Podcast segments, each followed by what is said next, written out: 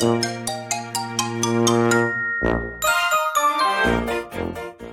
はようございます。おはようございます二人ごと、あ、三人子育てママの二人ごとの10回目っていうところで、えー今日はね、セルフネグレット、まあ今話題になっているようなので、えーそこからね、えーどのタイプが、まあそうなりやすいのかっていうところをお話ししようかなと思います。で、セルフネグレクト自体は、うんと、まあなりやすい特徴。い。結構あの仕事が結構激務。激務、はい。えーいわゆるキャリアウーマンやサービス業の女性は仕事が忙しくてまあだから家庭環境がなんていうかなゴミ屋敷みたいになっている人たちを結構セルフネグレクトっていうみたいですね。だから、まあ、あの物理的に仕事が忙しくてできませんみたいな人がこのセルフネグレトに陥りやすいみたいですねでこれでもねあのどうでタイプ的に言えばやっぱり仕事にこう行きやすい人たちなのかなっていうところで、まあ、タイプ1もあるんじゃないかなっていう気はします。私も片付けあんま苦手だったんで、これタイプ1って基本的にはあのタイプ的に本当に整理整頓きちっみたいなタイプも1もいるんだけど、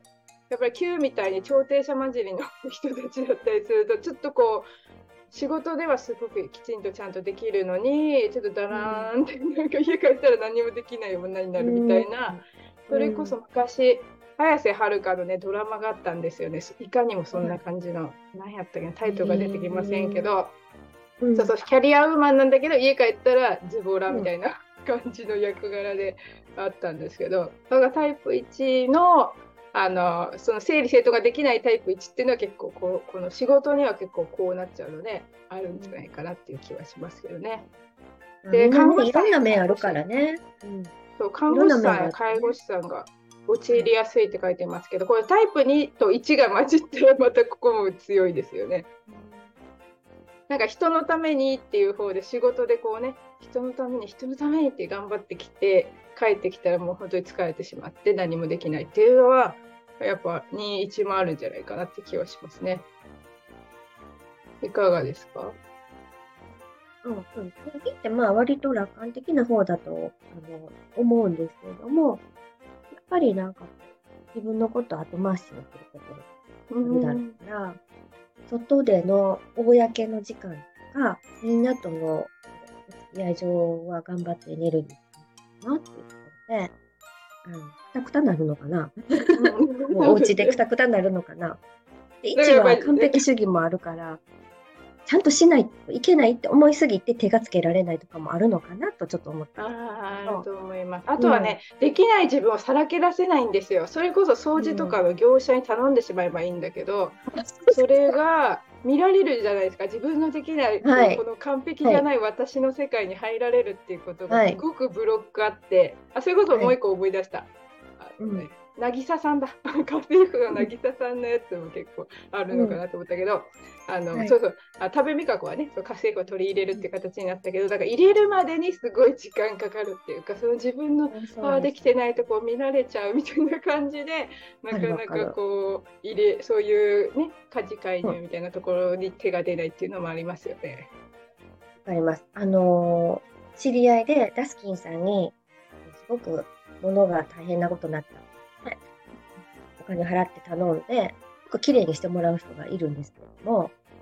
頼むまでもすごいな悩んで、電話しかけてやめてみたいなことやってた理由が、おっしゃるようにね、お家を見られるのが困るってことで、来るんだったら自分がまず片付けるって決めてるみたいなんですよ。わかりますだから、そその、その気合とか時間が必要だって言って、何ヶ月も電話かけかけてやめるっていうのをやってて、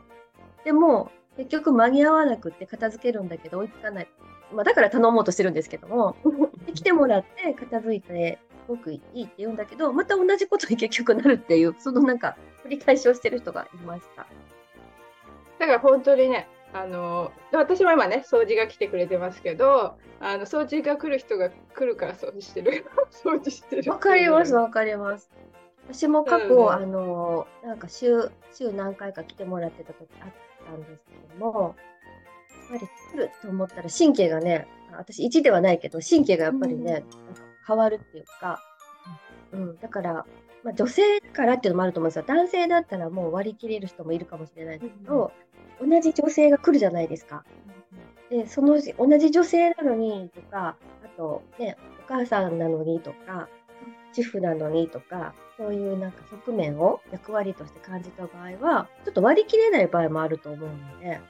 まあ、バリバリ働いてる女性で割り切れる人もいると思うんですけど、ここまでじゃなければね、なんかどう思われるとか、こうしなきゃいけないとか、それこそね、えー一番とか出てる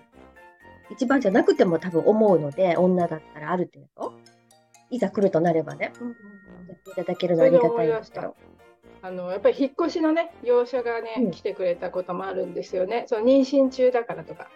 でもやっぱりすごい嫌だった。あの見られるなんか私のそうなんですよ。うまくできてないところを見られてもうすごい嫌々やってもらってたなっていうあの時は多分そのダメな自分をこうねこじ開けられてるような気持ちで見てましたね。もう今はねどうぞやってくださいっていう気持ちなんですけどあのでもやっぱりちょっとねあの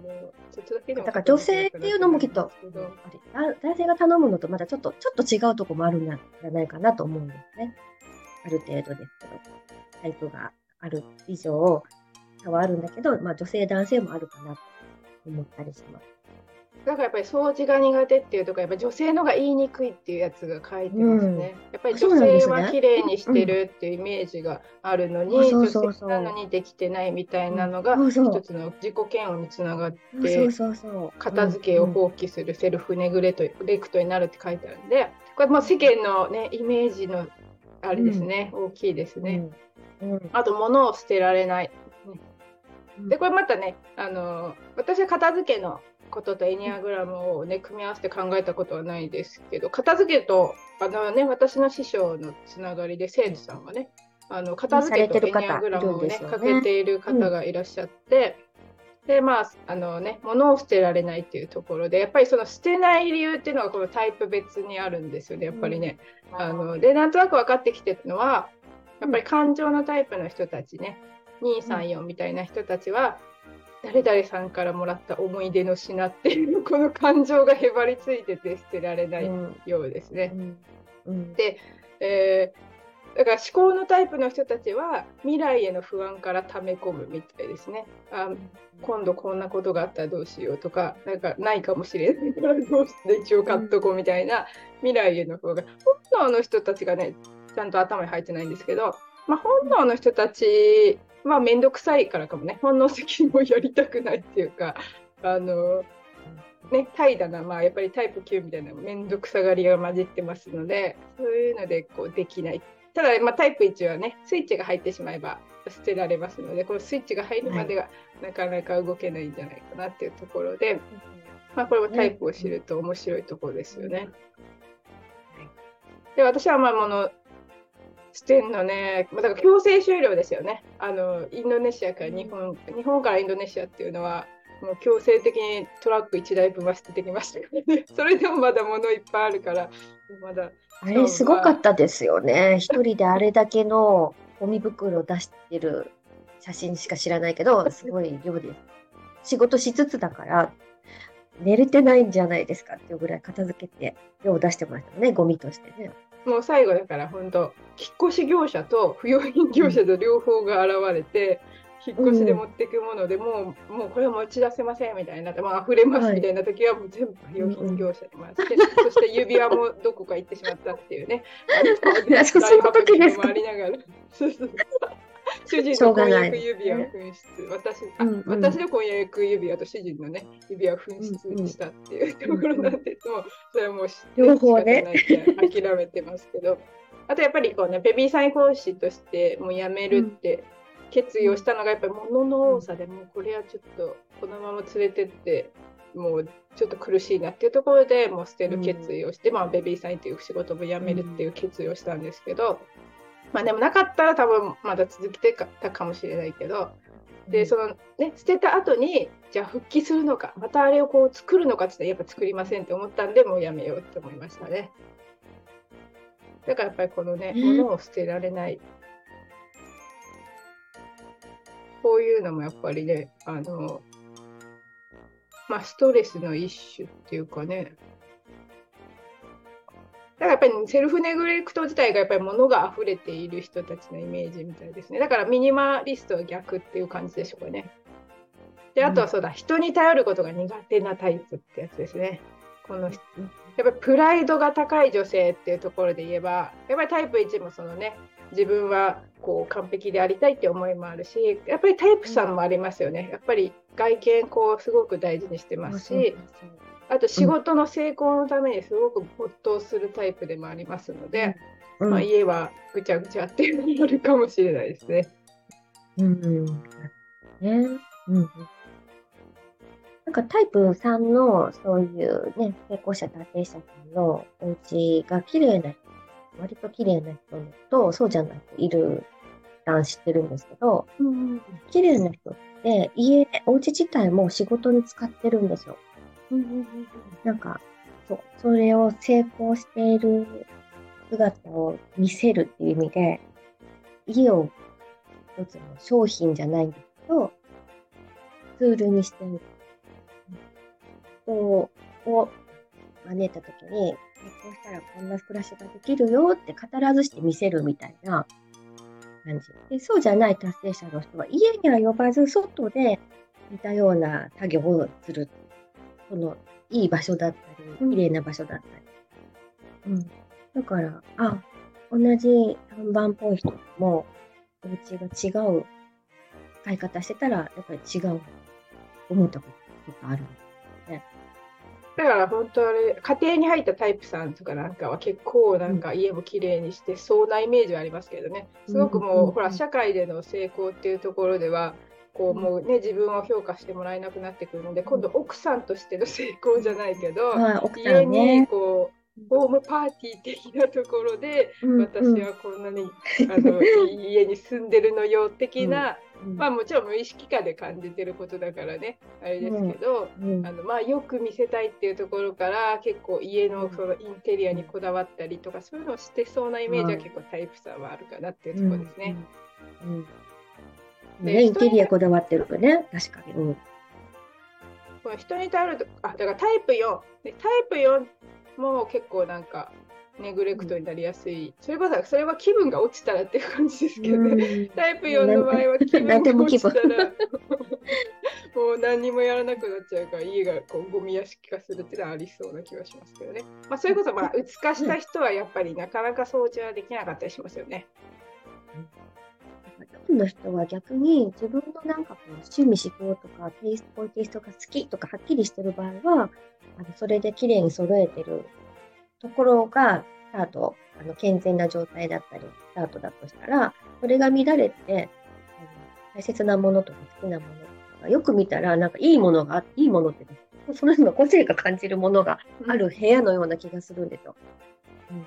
だから、本人に聞いたらこれ全部いるとか、これなんかこういう意味で大切にしてるとかね、すごく言う人います。うん、でも、一般的にどうなのかちょっとわかんないけど、その人がね、好きなものとして。うん、でタイプ5もね、マニアックな、そのまあ、これタイプ5がみんなじゃないですけど、やっぱりマニアなタイプ5も結構多いから、うん、そういう意味では物収集みたいな、そこにはお金をかけて物を集めちゃうっていうのは結構ありそうですよね。ううですね。物自体はそうですね。一個一個のもの自体は多分5の方が思い入れが強いと思う。要はなんかこういう色合いで、こういうシリーズで、なんか自分のお部屋をもう自分で世界観で決めているみたいなね。それ、タキープできたらいいんだけど、気分が悪くなったら、そんなに大事にしてたものもなんか大切にしなくなるのかみたいな。多分スパッて捨てるような気がします。そうそうそうそうタイプ4はね、多分そうそうそうそう。気分がもうね、もういらないって思ってなんか、まだ使えるとか、あの汚れてないとか、そういうことではなく、いらない、もうね、もったいないっていうような感じのものを捨てるのが、4かなと思う。の方がいろいろ言っておいて、置いてるときは長いかもね。このまだこれはどうのこうのとか言って。で、頼ることが苦手って言ったら、タイプ8も苦手ですけど、どうなんだろうね。うん、タイプの8の人で、片付け得意じゃない人。まあ、タイプ8はそのね、あの1とはちょっと違う感じで、うんでね、強く見せたいというか弱さを見せられないっていうところでねその自分の苦手なところっていうのを隠すっていうのはあるかなっていう気はしますけどね。まあ7とかはねその辺どうなんだろう。まあ一家で済んじゃうかな。気にしてないと思うんですよ。気にしてないと。でまあいっか。ね、だ9も9はだからめんどくさいスイッチが入っちゃうとネグレクト化するのかなっていうところでこう、もうやりたくないっていうのがあるのかな。まあ6はどうなのかな ?6 とかはね。でも心配で捨てられないって感じですよね、6はね、多分。これを捨てたら心配、うんもしかしたらいつか困るかもしれない不安から捨てられないって感じでしょうね。うん。そう思うと8は結構捨てるんじゃない？の割と捨てサるんじゃない？してますからね。うんうん。思い入れ関係ではちょっと薄めなのかもしれないですね。そもそもいらないものをもしプレゼントされたら、いらないってその場で言って返すようなイメージがあるので、そうです。僕はいらなくてもありがとう、嬉しいって絶対もらう、持って帰ると思うので、溜まっていくと思います。比べると。なので面白いですよね。あとはうん孤独や不安がある。まあ、人間関係に薄いタイプっったらやっぱ4、5、9あたりなのかっていう気はしますけどね。孤独や不安をま埋めるために物を大量に購入してさ寂しさを紛らわせる。うんそうなると、うんね、買い物依存症って言葉もあるが感じで、みんなそういうとこありますけど、4、5、9って今見ていて、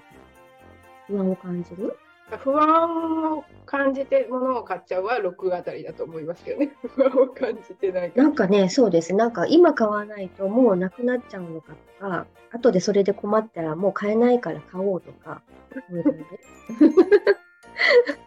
うちの主人もねあの大量になんかストックを置いてる置いとく傾向が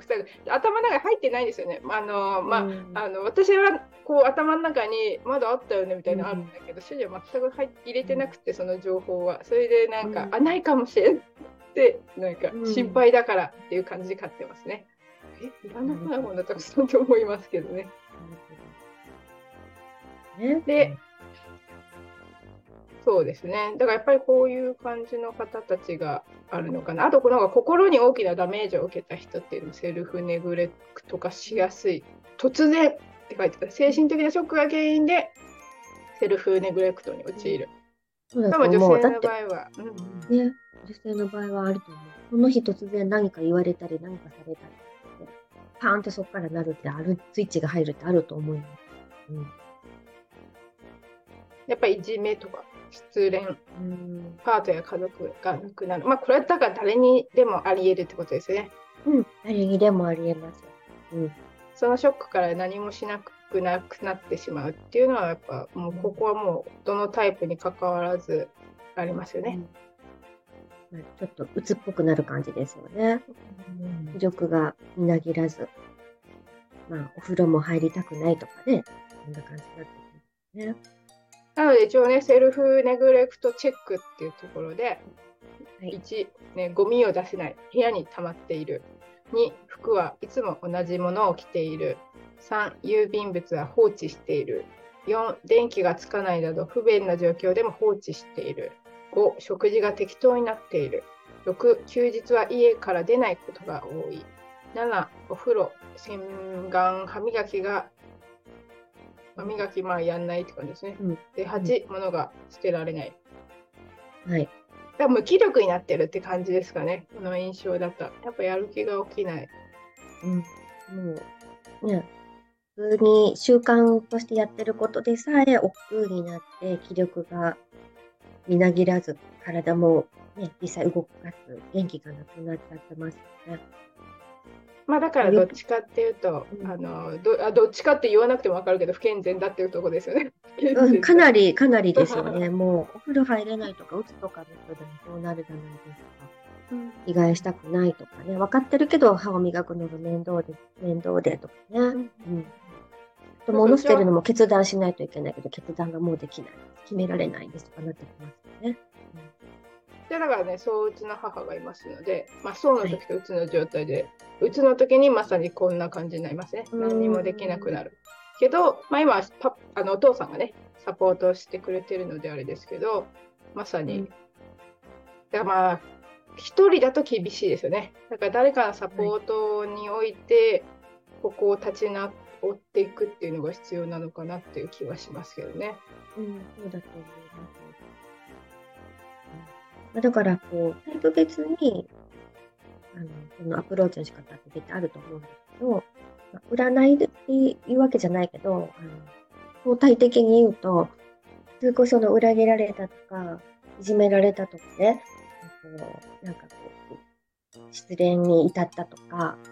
うん、浮気されたとか、いろいろほら、生きてたらどうしようもないことってあるし、すごいもう生きられない、生きていけないっていうぐらいショック受けるとき、こういうのきっかけとしてなるんだと思うんですけど、